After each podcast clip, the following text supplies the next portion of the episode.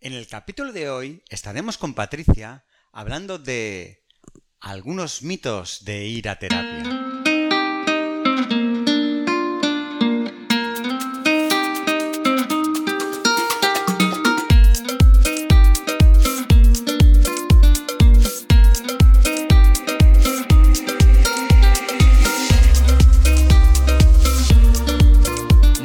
Días a todos. Aquí estamos un día más para hablar de salud mental con, Patricia, que como todos sabéis es psicóloga sanitaria enfocada en población adulta que trabaja desde las terapias contextuales y es una pieza fundamental del equipo de psicología online avanzada.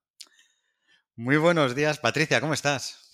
Hola, buenos días, Jota. Muy bien, con muchas ganas de, de hablar un poquito contigo. ¿Y tú cómo estás? Pues genial, igual. Estaba deseando que tuviéramos otra oportunidad, ¿no? Para, hablar de estos temas.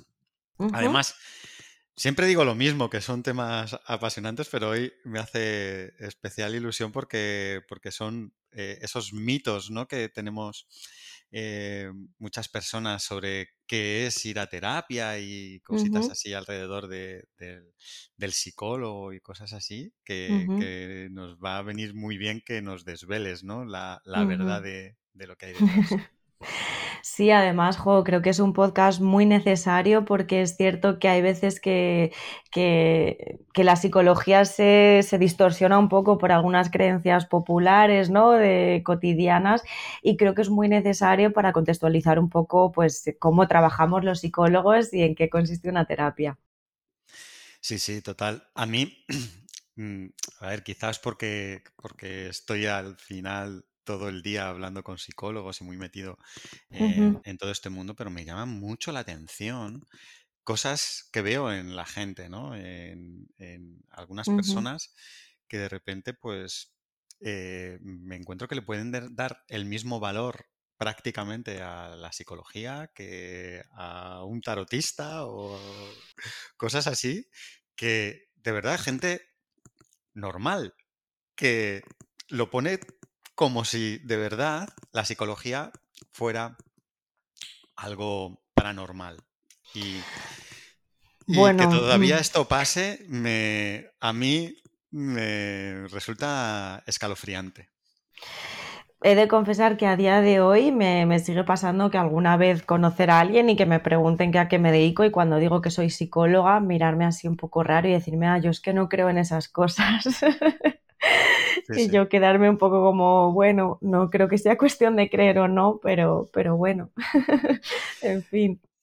El otro día, eh, no sé si lo voy a decir bien, eh, porque desconozco esto, pero me encontré con, una persona que se dedica al Feng Shui. No sé si lo he dicho bien, eh, pero estuve por curiosidad mirando un poco qué era, qué era esto y, empecé a escuchar cosas y la verdad es que yo no sé lo que habrá detrás, pero hubo algunos detalles de lo que yo estaba ahí escarbando que cuanto menos me resultaron escalofriantes eh, escuchar ese tipo de.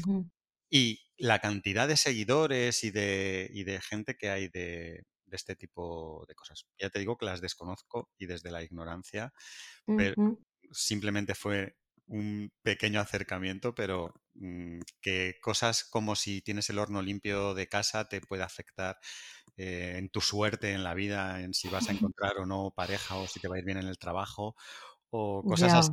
A mí me resultó desde, desde luego escalofriante. Eh, ya. Ya, ya. Bueno, con todo mi respeto hacia las personas que tengan estas creencias, ¿no? Pero bueno, creo que, que hay veces que es más fácil responsabilizar algo externo de mi situación que hacerme cargo de las cosas que yo tengo que cambiar para poder acercarme a mi objetivo, ¿no? Entonces, bueno, hasta qué punto esas creencias pueden estar basadas en esta idea, ¿no? De prefiero tener limpio el horno antes que trabajar el cómo me relaciono con los demás, por ejemplo. Pero bueno. La salud mental es un tema muy delicado. Muchas veces dejamos pasar cosas que nos complican poco a poco la vida y acudiendo al psicólogo damos un paso en cuidarnos y mejorar nuestro día a día. Psicología avanzada.es Terapia online desde el salón de tu casa.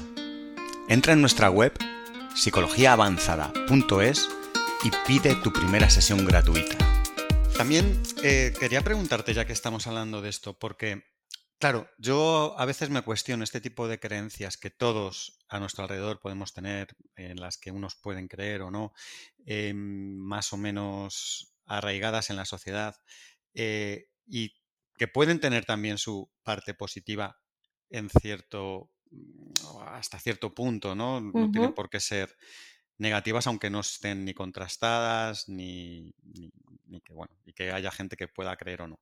Eh, pero yo muchas veces pienso, mm, ¿cómo puede la gente creer esto? Pero desde el punto psicológico, y dime si me equivoco, es posible que mientras nos haga bien tener ese, ese apoyo, esa ayuda, puede que no sea un problema, sino que pueda a las personas irle bien tener esas, esas creencias.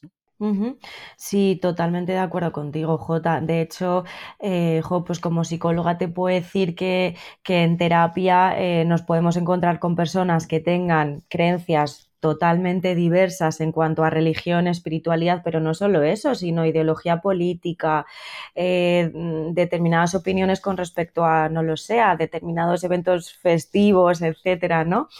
Y, hijo, eh, mi labor no es entrar a cambiar eso, ¿no? Porque no hay una creencia que sea siempre buena o sea siempre mala en absoluto, ¿no? Sino que yo lo único que me importa es en el efecto que esa creencia tiene para esa persona. Si le está permitiendo desenvolverse en su vida de una forma ajustada, eh, de una forma coherente, acorde a sus valores, etcétera, estupendo, aunque yo no opine igual que la otra persona, pues que mi mm. opinión en ese momento no importa, ¿no?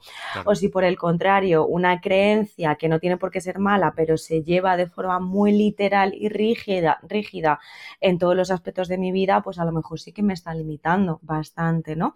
Entonces ahí más lo que valoramos pues es el grado de ajuste a la vida con respecto a esa esa creencia, pero siempre, por supuesto, desde el respeto y desde partir de que ninguna creencia a sí misma tiene por qué ser buena o mala, sino que depende de las consecuencias que, le reporte a la persona, claro.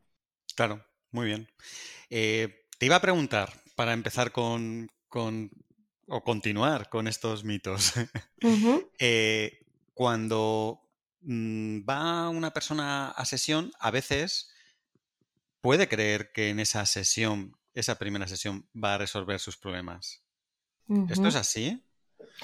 No, para nada, para nada. Y es una creencia bastante extendida, no, para nada siendo un poco breve, esto es como ir al médico, ¿vale? Aunque no me gusta compararme con los médicos porque son enfoques totalmente diferentes, pero cuando vamos al médico porque nos duele la tripa, el médico nos hace pruebas, nos manda al especialista, nos hace una gastroscopia, una endoscopia, una eh, todas las pruebas que sean necesarias que le permitan identificar el origen de ese dolor para dar un tratamiento acorde a eso. ¿No? Todo lo demás van a ser parches, va a ser te doy paracetamol para que no te duela la tripa, pero eso no te va a solucionar el problema, simplemente te va a quitar el dolor. Necesito ver cuál es el origen del dolor para que el tratamiento vaya enfocado a esa causa. En psicología es exactamente lo mismo. No podemos dar técnicas por, por darlas o, bueno, el tema de los consejos ya hablaremos de ello, los psicólogos no damos consejos, ya lo anticipo, pero no podemos decir a una persona lo que tiene que hacer o dar pautas o aplicar técnicas a lo loco sin saber el origen del problema. Primero, porque son medidas cortoplacistas que no van a generar cambios profundos y segundo, porque pueden ser incluso contraproducentes, porque pueden a la larga incluso empeorar el problema. Entonces, en una sesión es imposible solucionar un problema, totalmente imposible. Necesitamos varias sesiones para conocer el problema exhaustivamente y en base a eso diseñar una intervención que sea focalizada a esos problemas. Muy claro. Bueno, eh, eh, yo creo que sí que hay mucha gente que sigue pensando que puede eh, resolverlo y espero que escuchándonos sepa eso, que, hay que durante un proceso no recoger mucha información como haría un médico para, para luego empezar a, poder ayudar a, la persona. Efectivamente. Em, hablando de otro mito, ¿debo esperar que el psicólogo decida por mí y me diga exactamente lo que tengo que hacer? Tampoco, tampoco. Y esto es un poco lo de los consejos, ¿no? Eh, no, los psicólogos no decimos lo que tiene que hacer la otra persona, ¿no? Eh, porque al final eso es responsabilizarnos nosotros de una decisión que no nos corresponde quien va a sufrir las consecuencias es la persona, no yo, ¿no? Lo que hacemos en terapia es, bueno, pues ampliar el foco, un poco anticipar qué consecuencias puede tener determinadas decisiones, el tener en mente la historia de vida de la persona, ¿no? Que la persona sea consciente de dónde viene y cómo eso puede afectar al momento presente y a las decisiones que tome. Em, lo hacemos a través del debate. Eh, rara vez damos consejos o decimos lo que la otra persona tiene que hacer, a no ser que tenga un sentido eh, preventivo, dada una situación de alto riesgo para la persona o que tenga un sentido muy terapéutico, ¿no? Eh, pues eso, situaciones en las que haya un peligro de, de vida o que pueda afectar a la salud de la persona, ahí sí que podemos ser más directivos, ¿no? Pero son situaciones tan puntuales y tan concretas que, son hechos aislados, ¿no? En general, las personas son las que deben responsabilizarse de sus decisiones, estén o no en terapia. Pues muy claro también aquí el, tema. Em, luego hay gente que cree que por el simple hecho de ir a terapia su problema se va a solucionar. ¿Esto es así? Tampoco, no tenemos varitas mágicas. Si tuviésemos varitas mágicas, eh, nos quedaríamos sin trabajo al final, ¿no? Es decir, eh, no solo es voy a terapia una hora a la semana, eh, X mesecitos y ya soluciono todo, ¿no? Sino que la terapia implica un trabajo. Y te pongo otro pequeño ejemplo. Yo imagino la terapia como cuando nos lesionamos una pierna, ¿no? Y no podemos andar. la terapia es esa muleta en la que nos apoyamos inicialmente gracias a esa muleta yo puedo andar, pero necesito moverme para poder recuperarme, ¿no? Eh, por mucha muleta que tenga, si yo no la utilizo y me tiro todo el día en la cama, no voy a mejorar de esa lesión, ¿no? Necesito moverme por mí misma, aunque sea contando con un apoyo inicial y que luego ese apoyo se vaya retirando gradualmente. Es decir, la terapia, en la terapia no se puede venir con una actitud pasiva de dime lo que tengo que hacer y ya está para nada. Necesitamos que haya un ejercicio de reflexión durante las sesiones, que la persona vaya generando determinados cambios. Trabajamos también con, con eh, ejercicios eh, o sí, ejercicios o trabajo entre, entre las sesiones. Es decir, necesitamos que la persona que acuda a terapia tenga una actitud muy activa si realmente quiere cambiar su situación, por supuesto. muy claro también. Eh, otro, otro mito que suele haber es em, eh, si son los psicólogos gurús de la vida. Pues no, tampoco, ¿no? Los psicólogos eh, somos seres humanos y también eh, pasamos por situaciones depresivas, tenemos ansiedad, padecemos estrés, tenemos problemas con nuestras parejas. Eh, es decir, los psicólogos no tenemos una receta mágica de cómo vivir de manera feliz en absoluto, ¿no? El malestar forma parte de la vida, sea psicólogo, médico o, profesor, ¿no? Entonces no somos gurús de la vida, no, no tenemos un mapa de instrucciones y tenemos nuestros propios problemas Así que, tenemos derecho a ser humanos también. Menos mal, ¿no? También. desde luego, ¿no? Y hay veces que se nos coloca una responsabilidad por parte de personas cercanas, ¿no? Estos comentarios de, jo, pues menos mal que eres psicóloga o como psicóloga deberías saber cómo gestionar esto. Pues no, no siempre sé gestionar mi vida de la manera más correcta y no pasa nada. Otro mito que hay es que cuando estáis no en terapia, sino en vuestra vida personal, eh, cuando os presentáis a alguien y le decís que sois psicólogos, es que la gente, la gente piensa que les estáis analizando. ¿Estáis analizando todo el día a la gente cuando los encontráis por la calle y les eh, ponéis etiquetas?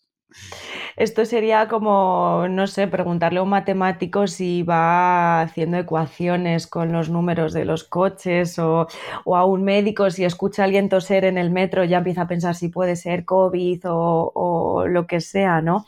No, no vamos analizando y de hecho los psicólogos no es que para analizar necesitamos tener información, ¿no? Y esa información es proceso de varias sesiones en, en terapia, se necesita un contexto terapéutico como tal que no puede darse en una situación informal. Sí que es cierto, pues que a lo mejor podemos tener, bueno, tenemos el ojo clínico un poco entrenado, ¿no? Quizás prestamos atención a lo mejor a algunos detalles que, que personas que no son psicólogas, pues a lo mejor no pongan tanto en valor o tenemos más facilidad para encajar determinada información, cómo se puede explicar algún gesto, alguna conducta, pero no es con una intención de estar analizando, ¿no? Es simplemente pues que nos fijamos más a lo mejor en esas cosas como un arquitecto se fija más en la estructura de un edificio, pero sin hacerlo con una intención de, de estar poniendo a prueba o de estar analizando al otro. ¿Qué, diferencia hay entre el consejo que te da un buen amigo y lo que te dice el psicólogo? A veces, no sé si lo has escuchado alguna vez, ¿no? Que, que, muchos comentarios o gente que dice, pues es que mi mejor psicólogo es el camarero del bar o es mi peluquero o mi barbero. Bueno, pues no sin querer menospreciar los consejos y el apoyo fundamental, por supuesto, de un buen amigo, ¿no? de un familiar o de, o de, o de tu pareja. Pero es que los psicólogos no damos consejos, como decíamos antes, no decimos lo que la persona tiene que hacer. Además, en nuestra profesión es, un, es una ciencia, ¿no? Proviene de un marco científico que está basado en investigación, en, en, modelos eh, experimentados, ¿no? En modelos probados, por decirlo así. Es decir, eh, está todo estudiado, no, no decimos algo por decir, sino que detrás hay todo un sustento teórico que se ha puesto eh, a prueba. Entonces, eh, cuando, cuando lo que te puede decir un amigo y lo que te puede decir un psicólogo va a ser completamente diferente, de naturalezas diferentes, ¿no? Lo nuestro va a estar basado en un modelo eh, científico y que, y que, está diseñado para ello. En cambio, un amigo lo va a hacer desde un, desde un, punto de vista más subjetivo de lo que cree que puede ser mejor para ti. Es decir, son procesos totalmente diferentes que pueden ser complementarios, pero que no son equiparables. Al final, son muchos años de estudio y de especialización eh, como para que cualquier persona pueda denominarse a sí misma psicóloga, ¿no? Efectivamente, efectivamente. Ahí hay, eh, bueno, que está muy bien tener el apoyo de, tu entorno y, que te aconsejen en las cosas que te pueden pasar en la vida, pero efectivamente, no tiene nada que ver, ¿no? El, comentario o el desahogo que puedas tener en un momento dado con una persona a la ayuda que te puede prestar el, psicólogo. Eh, luego hay mucha gente que confunde el, el psicólogo con el psiquiatra. Cuéntanos un poco qué diferencias hay para que rompamos un poco ese, mito. Pues los eh, psiquiatras son médicos, ¿vale? Ellos han tenido que cursar la carrera de medicina eh, y luego pues la posterior especialidad en, psiquiatría. Eh, los psicólogos hemos estudiado psicología, que es una carrera diferente de la medicina y que por lo tanto el enfoque es muy diferente, ¿vale? los psiquiatras como médicos que son, pues digamos que utilizan un objeto de análisis diferente, ¿no? Estudian la química del cerebro, el cerebro a nivel más estructural más de funcionamiento químico. En cambio, los psicólogos, aunque podemos tener alguna noción de ello, sí que, mm, bueno, pues durante nuestra formación tenemos alguna asignatura eh, más de la parte biológica o, química del cerebro, pero nuestro enfoque es diferente. Nosotros nos, nuestro objeto de estudio es la conducta, es, eh, bueno, pues eh, lo que podemos observar de, de la persona. Entonces, em, ya no solo el objeto de estudio es mm, un poquito diferente, sino que además la intervención en sí misma es diferente. Es decir, tanto psicólogo como psiquiatra necesitamos conocer el problema, por eso los psiquiatras también tienen sesiones con los pacientes, ¿no? Eh, sobre todo inicialmente, pues para conocer el problema en sí, la evolución del problema, el origen, de dónde viene esto. Un, psiquiatra también necesita conocer todo esto, ¿no? Lo que pasa es que eh, el psiquiatra, su forma de intervenir suele ser a través de eh, las pautas de fármacos, ¿no? De psicofármacos. El decidir si, si dada esa situación es necesario que la persona empiece a tomar algún tipo de medicación o si no. Y además hacen un seguimiento del tratamiento, porque hay veces que los fármacos pueden tener efectos secundarios, que tenemos que ver si son aptos para esa persona, etcétera. Entonces, un psiquiatra trabaja más desde esa parte más médica, más química del cerebro a través de fármacos. Sin embargo, los psicólogos, por el contrario, no podemos queremos recetar fármacos, ¿vale? Sino que trabajamos desde otro enfoque, desde otro tipo de metodología, ¿no? Eh, generando a través de pautas, generando cambios en, la vida de, esa persona, ¿no? Cosas que están más al alcance de, esa persona, cosas que, esa persona puede ir haciendo para lograr alcanzar los objetivos que, se plantee en su vida. Entonces, eh, el objeto de estudio es un poquito diferente y la intervención es diferente, aunque hay veces que es necesario el trabajo en común el trabajo paralelo entre psicólogos y psiquiatras, cuando las problemáticas, eh, bueno, se, escapan un poco de nuestras manos como, como, psicólogos y necesitamos el apoyo de un fármaco, pues podemos contar con la ayuda de, nuestros compañeros psiquiatras. Qué bien. Em, hay otro mito que pasa mucho y creo que hay gente que piensa que si vas al psicólogo es que estás loco. Ya, ya, ya, ya. Jo, sobre todo, por suerte, este mito ya cada vez eh, se tiene menos, ¿no? Y menos mal.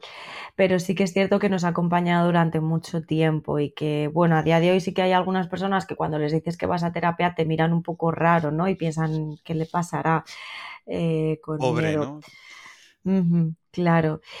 Bueno, es que al final, ¿qué es estar loco, no? Sin querer entrar en debates más, eh, más profundos, más filosóficos, pero es que al final el concepto de locura es algo que está totalmente anticuado, que es difícil de definir y de, limitar, ¿no? Eh, al psicólogo puede ir cualquier persona que, perciba que tiene alguna dificultad en su vida, que no tiene por qué estar vinculada a algo demasiado extraño o vinculado a, a ese concepto de locura, de tener alucinaciones o no tiene por qué ser absolutamente nada de eso, ¿no? Sino simplemente algún malestar que le esté limitando en alguna de las áreas de su vida y que quiera eh, trabajar de alguna manera, ¿no? O que se proponga un objetivo de desarrollo personal también sin que haya ninguna problemática claramente identificada, yo puedo querer aprender, pues no lo sé, a mejorar mi relación con otras personas, a ser más coherente con mi forma de, ver la vida con mis propios valores y eso es desarrollo personal, eso no tiene por qué partir desde ninguna dificultad, ¿no? Entonces, eh, hay múltiples situaciones que pueden llevar a una persona a querer ir a terapia y que se alejan por completo de la mm, concepción que podemos tener de, locura, que ya digo que es bastante discutible. Muy bien, no sé si hay algún otro mito que quieras eh, desvelarnos ahora mismo o si lo dejamos por aquí porque nos has desvelado ya unos cuantos. Bueno, seguro que hay muchos más, pero se nos pueden ocurrir para, para otros, otros encuentros. Genial, genial.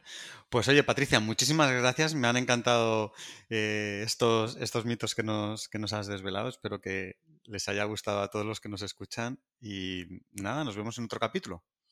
Perfecto, Jota, que vaya muy bien. Un abrazo a todos. Un abrazo, chao, chao. La salud mental es un tema muy delicado. Muchas veces dejamos pasar cosas que nos complican poco a poco la vida. Y acudiendo al psicólogo, damos un paso en cuidarnos y mejorar nuestro día a día. Psicologiaavanzada.es Terapia online desde el salón de tu casa. Entra en nuestra web psicologiaavanzada.es y pide tu primera sesión gratuita.